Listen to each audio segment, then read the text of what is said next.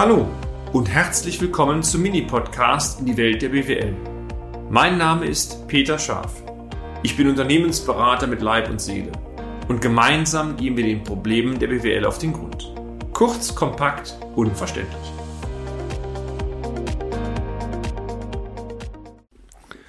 Schön, dass Sie heute wieder dabei sind, meine sehr verehrten Damen und Herren. Unser Thema lautet die richtige Zeiterfassung oder Effizienzsteigerung Teil 1.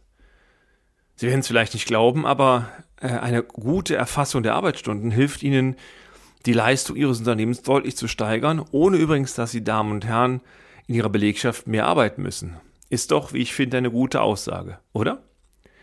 Spätestens dann, wenn Sie mit Lohnempfängerinnen und Empfängern zu tun haben, kommen Sie eh nicht an der Stundenerfassung vorbei, unabhängig davon, dass die höchstrichterliche Rechtsprechung neulich noch ein Grundsatzurteil hierzu abgegeben hat. Wir möchten diesen Beitrag die Stundenerfassung der Mitarbeiter einmal betriebswirtschaftlich beleuchten. Haben Sie schon mal nachgedacht, dass eine gute Stundenaufzeichnung deutlich mehr Informationen preisgibt als die reine Berechnungsgrundlage für die Lohnsumme? Klar, hier ist zu differenzieren, in welcher Branche Sie tätig sind oder welche Leistungen genau von Ihnen und Ihrem Team erbracht werden. Sie möchten unsere begehrten betriebswirtschaftlichen Tipps erhalten, wie Sie die Stundenerfassung zur Steuerung Ihres Unternehmens und natürlich damit zur Effizienzsteigerung nutzen können? Klar, hier sind sie. Tipp 1. Tägliche Erfassung der Arbeitszeiten. Achten Sie stets darauf, meine sehr verehrten Damen und Herren, dass die Arbeitszeit pro Mitarbeiter täglich erfasst wird. Die Erfahrung sagt immer wieder, dass ein rückwirkendes Erfassen zu deutlichen Fehlerquellen führt. Auch stellen wir oftmals fest, dass praktische Stunden nur pauschal erfasst werden. Tenor, der Herr Schaf war da, acht Stunden pro Tag wird schon stimmen. Das hat natürlich mit einer ordnungsgemäßen und vor allem Effizienzsteigerung Erfassung schlicht gar nichts zu tun. Tipp 2. Übertragen Sie am Wochenende die Stunden in die EDV. Natürlich, wenn Ihr Haus bereits digital aufgestellt ist und die Mitarbeiterinnen und Mitarbeiter die Stunden bereits täglich in elektronische Systeme erfassen, es gibt mittlerweile gute Systeme, wo das beispielsweise bei der Handy-App funktionieren kann, dann hat sich das erledigt. Oftmals ist es im Mittelstand immer noch so, dass Papier der dominierende, wie soll ich sagen, Leistungsfaktor im Büro darstellt. Also, wenn die Stunden manuell erfasst werden, ist das in Ordnung dann stellen Sie nur dafür Sorge, dass diese manuell erfassten Stunden auch einmal in der Woche in ein elektronisches System, von mir aus auch in Excel-Tabellen oder in einer Datenbank erfasst werden, denn nur dann kann man sie auch zielgerichtet auswerten. Tipp 3. Nichts geht ohne die korrekten Verantwortlichen. Wir hatten neulich einmal in der Feuerwehr, in der ich seit vielen Jahren tätig bin, die Diskussion, äh, ob wir einen neuen Gasgrill anschaffen sollen für äh, gemeinsame Feste.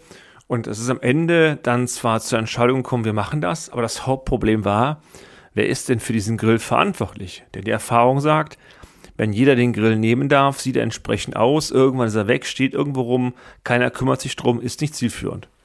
Und genau das ist bei der Zeiterfassung eigentlich spiegelbildlich ähnlich.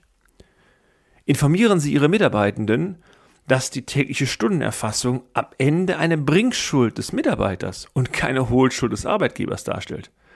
Unabhängig davon, klar, sollte es eine Führungskraft geben, die die tägliche Erfassung auch überwacht und gegebenenfalls auch vornimmt oder zumindest schaut, dass sie vorgenommen wird.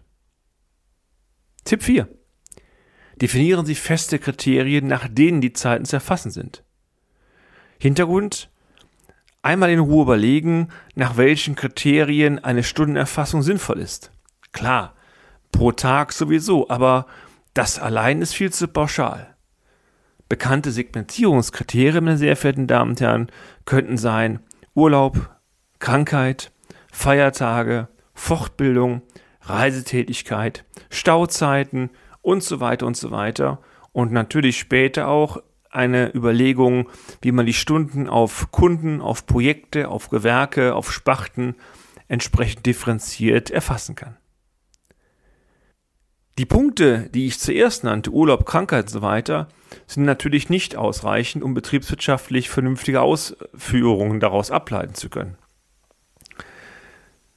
Ergänzende Informationen wie je nach Branche, in der sie tätig sind, Auftragsnummer des Kunden, Gewerk, Art der Tätigkeit, Abrechenbarkeit, Fahrzeiten, Rüstzeiten und so weiter sollten mit eingegeben werden. Wir haben gute Erfahrungen gemacht, dass man das beispielsweise mit Schlüsselgrößen durchführen kann. Eins sind allgemeine Tätigkeiten, also Stunden, die ich nicht irgendwo korrekt zurechnen kann. Zwei wären Fahrzeiten, drei sind Montage, vier sind Gewährleistung oder was immer Sie da als Schlüssel haben. Auch hier gilt, einmal überlegen, welche Schlüssel braucht man. Man fängt mit den ersten Schlüsselgrößen an und kann dann, wenn ein System geschickt angelegt ist, im Laufe der Zeit, wenn die Mitarbeitenden das System verstanden haben, immer wieder neue Schlüsselgrößen am Ende nachpflegen. Ob nämlich die Stunden, die zum Beispiel auf einen Kunden geschrieben werden, sich aus Fahrzeiten zusammensetzen oder aus Fehlersuche oder aus Mehrleistungen, die der Kunde nachträglich beauftragt, hat natürlich betriebswirtschaftlich eine ganz große Konsequenz. Den Mitarbeitenden ist es meistens völlig egal, wofür die Stunden geleistet werden. Entscheidend ist, er bekommt jede Stunde vom Arbeitgeber bezahlt. Und da sind oftmals die Riesendiskrepanzen. Sie als Arbeitgeberin, Arbeitnehmer haben natürlich Spaß daran, dass die Damen und Herren nicht irgendwo im Stau rumstehen, sondern es ist eine Möglichkeit, jeden Handschlag am Ende so vollbringen können, dass für ihr Unternehmen eine Wertschöpfung entsteht. Naja, wenn diese Wertschöpfung auch noch abrechenbar ist, ich glaube dann, dann haben sie alle gewonnen. Tipp 5.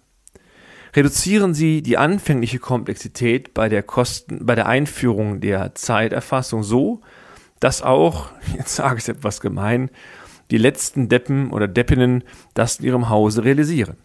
Konkret, die wesentlichen Rubriken müssen angelegt werden und den Leuten natürlich vermittelt werden. Aber die Differenzierung sollte am Anfang so simpel sein, dass man sie sehr leicht verstehen und anwenden kann.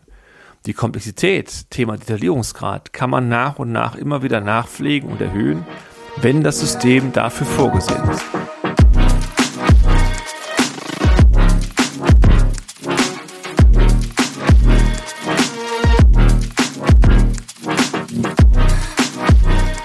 Vielleicht mag der eine oder andere, meine sehr verehrten Damen und Herren, über diese Selbstverständlichkeiten schmunzeln.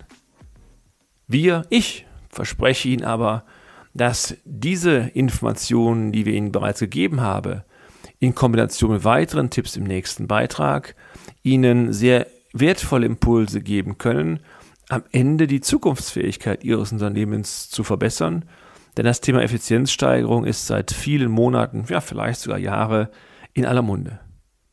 In der nächsten Folge werden wir Ihnen weitere Tipps geben, wie Sie am Ende über die gleiche Arbeit der Mitarbeitenden aber effiziente Erfassung, bessere Überwachung und auch mehr Bewusstsein, wofür die Stunden verwendet werden, am Ende ihr, ihr Unternehmensergebnis noch profitabler gestalten können, als es so vielleicht heute schon ist. Bleiben Sie dabei, es lohnt sich also. Ihr Peter Schaf. Und damit sind wir auch schon am Ende des heutigen Podcasts. Haben wir Ihr Interesse geweckt? Fein dann besuchen Sie uns doch einmal auf unserer Homepage unter www.scharf-office.de und schalten Sie auch beim nächsten Mal wieder ein auf eine kleine Reise in die Welt der BWL. Ihr Peter Scharf.